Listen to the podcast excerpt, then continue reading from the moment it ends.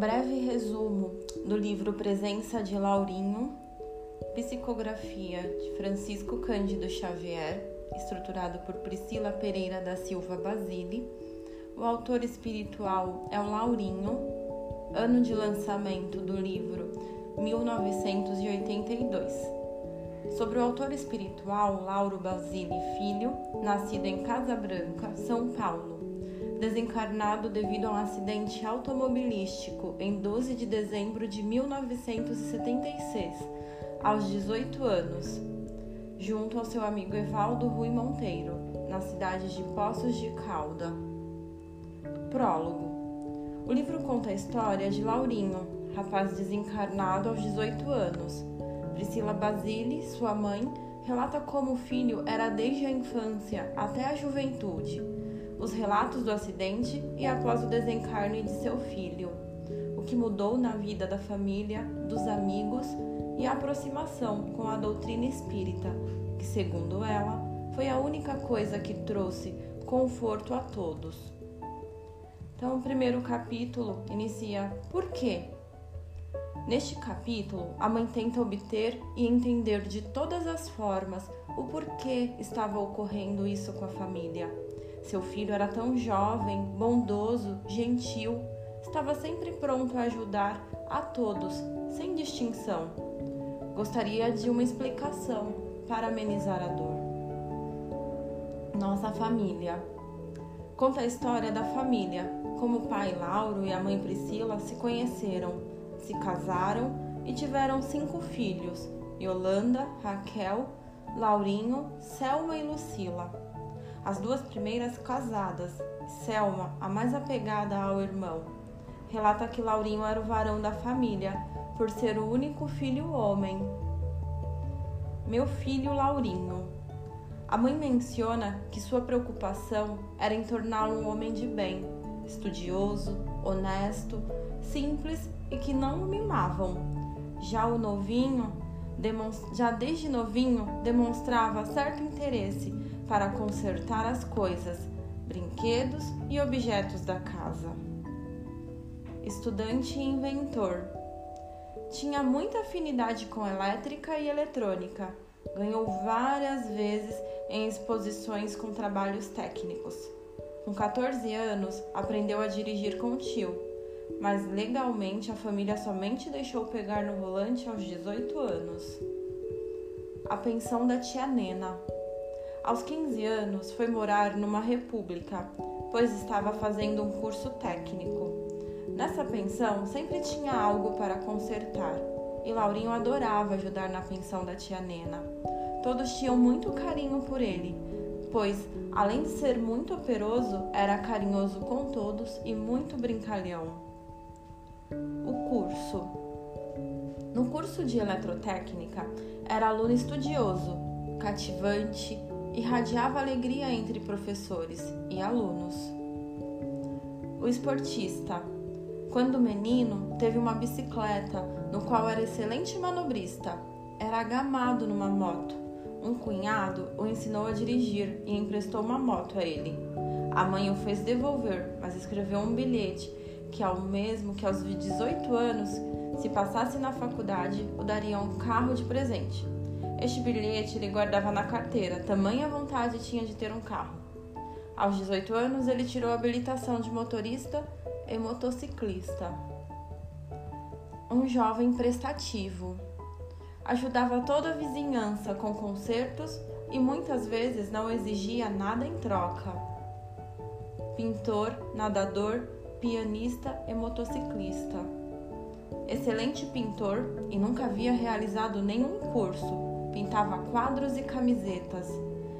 Exímio nadador, tocava piano muito bem, de preferência músicas clássicas. Era muito entusiasmado, voltava do curso para ficar sempre aos sábados e domingos com a família. Trazia roupa para a lavanderia e contava como foi a semana aos pais. Depois consertava a moto, algo que alguém da vizinhança estivesse precisando filho carinhoso. Era muito carinhoso para com todos, chamava cada um com um apelido de forma muito carinhosa.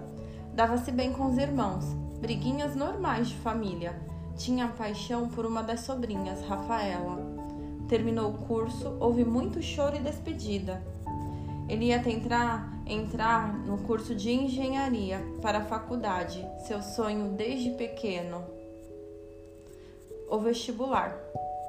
Em 5 de dezembro de 1976, prestou vestibular, prova da FUVEST. Foi muito bem. Na volta da prova, os pais e uns amigos falavam sobre a formatura, mas o menino dizia para que se preocupar com isso, tão caro.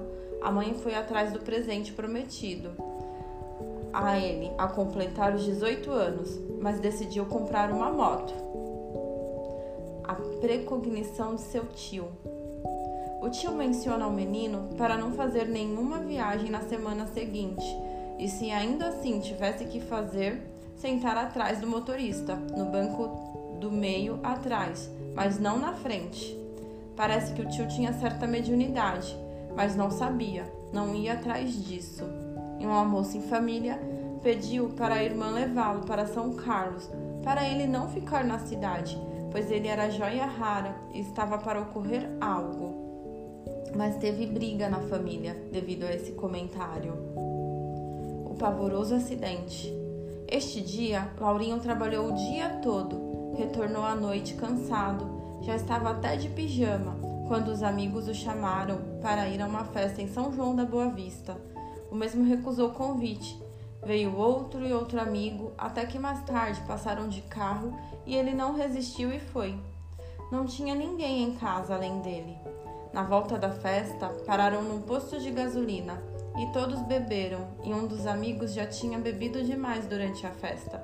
Os outros três, incluindo Laurinho, iniciou aquela hora. Exatamente às 3h20 da manhã, o acidente aconteceu e quem estava dirigindo foi justamente um dos meninos que não eram habilitados. O motorista e o jovem que sentava a seu lado tiveram fratura leve. Evaldo, que estava atrás, morreu instantaneamente. Outro amigo que estava no meio teve muitas fraturas, mas sobreviveu. Laurinho teve um pequeno corte na cabeça, ajudou todos a saírem do carro, chamou ajuda e, chegando ao hospital, pediu para usar o banheiro e faleceu. A trágica notícia. No domingo, os pais de um dos meninos veio dar a notícia. Já sabiam da morte de dois, mas informou que os meninos tiveram um acidente, mas não sabia como estavam, pois não queriam dar a notícia. A mãe de Laurinho e o esposo foram correndo para o hospital. No caminho, viram o local do acidente já se espantaram, pois perceberam que foi muito feio. Laurinho e Evaldo morreram. Na porta do hospital, ficaram sabendo que dois rapazes morreram. Ninguém falou nomes. Os pais foram subindo o quarto e a cada quarto era uma angústia, um aperto no peito. Foi desta forma que descobriram a morte do filho. A mãe relata que naquela hora o coração despedaçou que foi ao quarto de um dos amigos. O amigo que estava dirigindo foi correndo pedir desculpas a ela. A mesma deu um beijo na cabeça do menino, pois estava fora de si ainda. O drama que passei. Conta do pedido de um conhecido para informar que o filho dela que estava dirigindo, pois ele morreu, tiraria a culpa dos outros num possível processo. Ela ficara inconformada com a proposta. A cidade assiste comovida aos funerais. Toda a cidade foi para o funeral. Os pais pesquisaram a morte para entender o porquê. Selma, a irmã mais apegada, estava muito revoltada. A família ia aos domingos à igreja e pedia respostas ao padre, e o mesmo falava: Não sei, filha, Deus quem quis. Mas ela não se conformava. Não era uma resposta na época que o filho completaria 19 anos em março, escreveu uma mensagem de revolta e entregou a todos no final da missa. Para ela, nada daquilo fazia sentido. A vidência de uma amiga. Uma amiga do esposo ligou para a casa deles, pois precisava falar urgente. O casal foi visitar a amiga. Ela disse que estava de férias em Águas Quentes, Goiás, e que viu como se fosse uma aparição do Laurinho falando: avisa meu pai que a hora é chegada. Em todos os dias da viagem. A última vez que ela viu o menino era uma criança. Ela esperou voltar da viagem e, para sua surpresa, como a cidade não era tão grande, ficou sabendo da morte dele e disse que tinha que contar isso para Lauro. Comentou que nem sabe porque sonhou isso, que nem era médium nem nada. Uma intuição: procurar Chico Xavier. Os dias iam passando e ela disse que a família ia sobrevivendo. Não tinham mais alegria de viver. Até que no mês de maio, do nada, lhe surgiu uma intuição: procurar Chico Xavier. Disse a ela que nunca ouvira falar dele, que o nome veio em sua mente e depois que veio pesquisar e ficou sabendo sobre suas histórias com mães. Disse ao irmão que a informou que já havia tentado ver Chico e não tinha conseguido, pois era uma fila imensa. O encontro em Uberaba. Foram a Uberaba, conseguiram falar com Chico, que lhes falou para ser forte, acreditar em Jesus, que ele não desampara, que Laurinho não morreu, continua vivo, mas que ele tinha que ficar pouco tempo entre nós. Sua missão era maior. Primeira notícia: receberam neste dia a primeira carta psicografada, informando que Laurinho estava em refazimento para se acalmarem e acreditarem no amparo de Jesus. Essa mensagem alegrou os ânimos da família.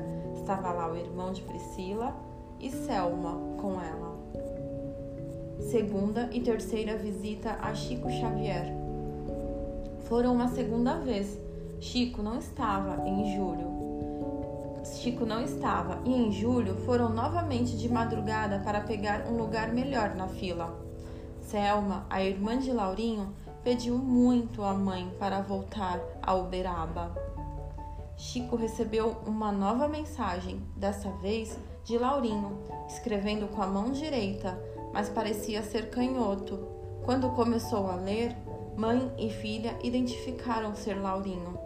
Quando pegou, pegaram a carta, começaram a chorar, pois continha até a assinatura dele.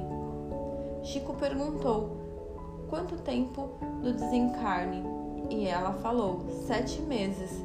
Então ele disse: Minha filha, ele é um espírito muito bom e de luz.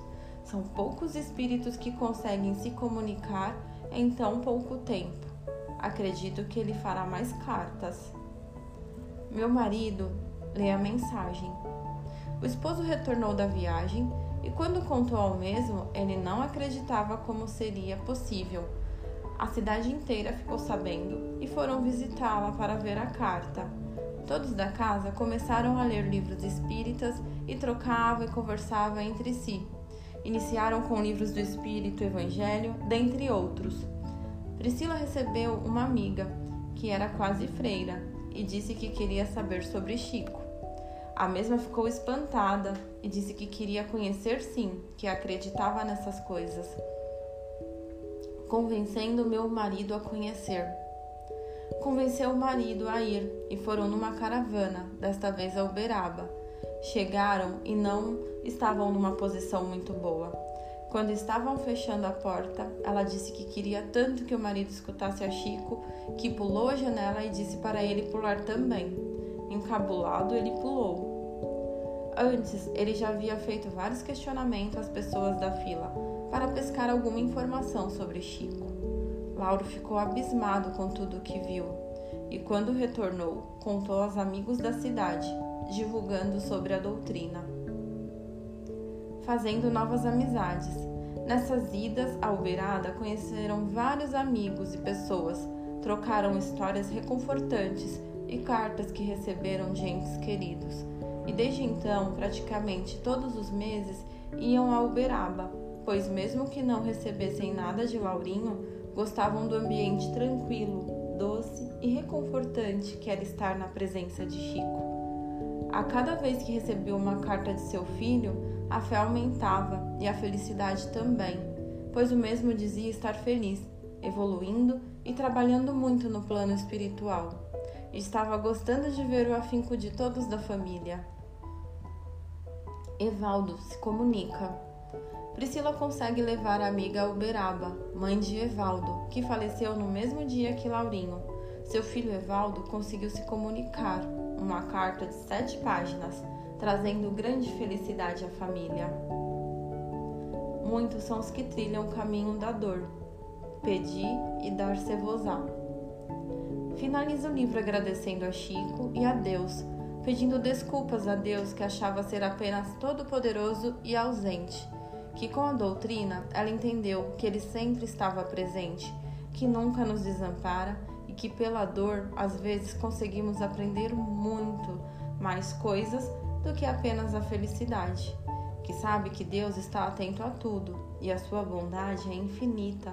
Agradece por ter colocado Chico no caminho dela e por meio disso ter restaurado sua fé, que a partir de então será sua discípula levando a doutrina onde for. As mensagens. No livro tem a foto da primeira carta de Laurinho e de seu amigo Evaldo, em ambas as cartas pedindo para as mães se tranquilizarem, para que eles possam se desenvolver, que confortem seus corações e sempre fiquem em preces, para que estejam sempre juntos por meio do pensamento do amor e conformismo, não em desespero depoimentos. A segunda parte do livro é composta de mensagens dos amigos, com algumas palavras carinhosas de quem teve o prazer de conhecer o Laurinho. Conclusão: O livro finaliza desta forma: a história de um filho carinhoso, operoso que auxiliava a todos, sem distinção. A trajetória de uma mãe e uma família na busca de explicações após a morte do filho e o encontro com a doutrina e a fé.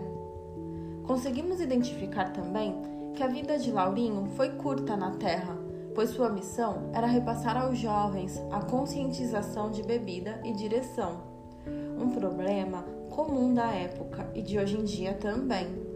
Como ele tinha muitas amizades, a cidade era pequena e seus pais tinham influência com muitos jovens. A partir do desencarne de Laurinho e seu amigo, o plano espiritual teve abertura para que a família difundisse a doutrina aos amigos, entre familiares, todos os que de alguma forma conheceram os jovens e gostariam de ver as cartas recebidas e conhecer a doutrina. Leitora Stephanie Pereira, janeiro de 2020, para o Clube de Leitura AME. Inscreva-se!